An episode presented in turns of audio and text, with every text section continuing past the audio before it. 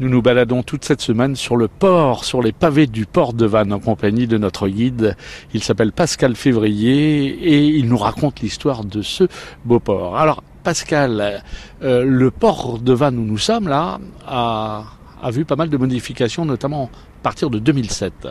Ouais, de 2007 jusqu'à 2011, le port a été euh, réhabilité, remis, euh, modernisé et puis surtout restructuré dans, dans, les activités. C'est-à-dire il y a une, toute une esplanade qui a été faite et surtout un parking souterrain. Et tout cela a donné une nouvelle dynamique avec cette esplanade.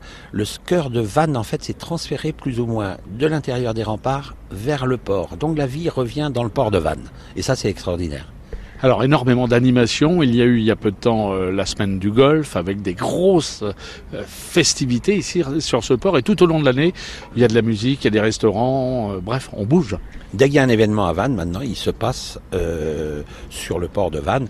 Effectivement, la, semaine du golf donc a eu lieu et, et c'est vrai que tout se passe ici sur le port. Le port est habilité donc à recevoir les bateaux et derrière, il suffit d'y mettre une ambiance parce que le port souffre un peu d'un manque d'ambiance ici.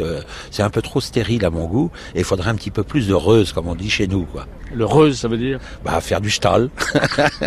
Foutre un peu le bordel quoi. Pascal, euh, peut-on dire que tout comme à Saint-Malo, Vannes connaît cette intramuros et puis cette vie à l'extérieur sur le port où nous sommes? Euh, Vannes est une ville fermée quand même.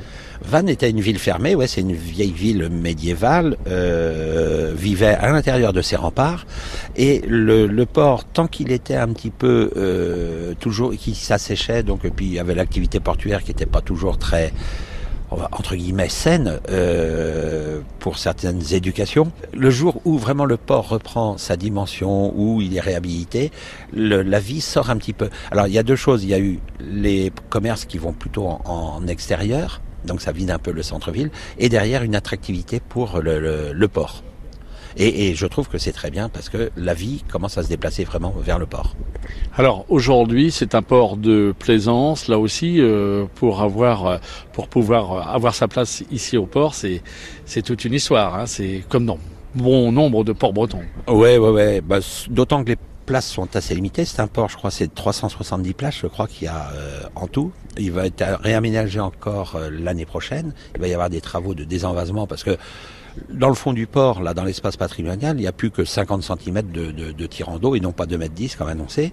Euh, et il est temps de re, remettre un petit peu de d'évaser tout ce port là pour pouvoir accueillir des bateaux un petit peu plus gros. Pascal Février, on vous retrouve demain pour la suite de l'histoire du port de Vannes sur France Bleu Armorique.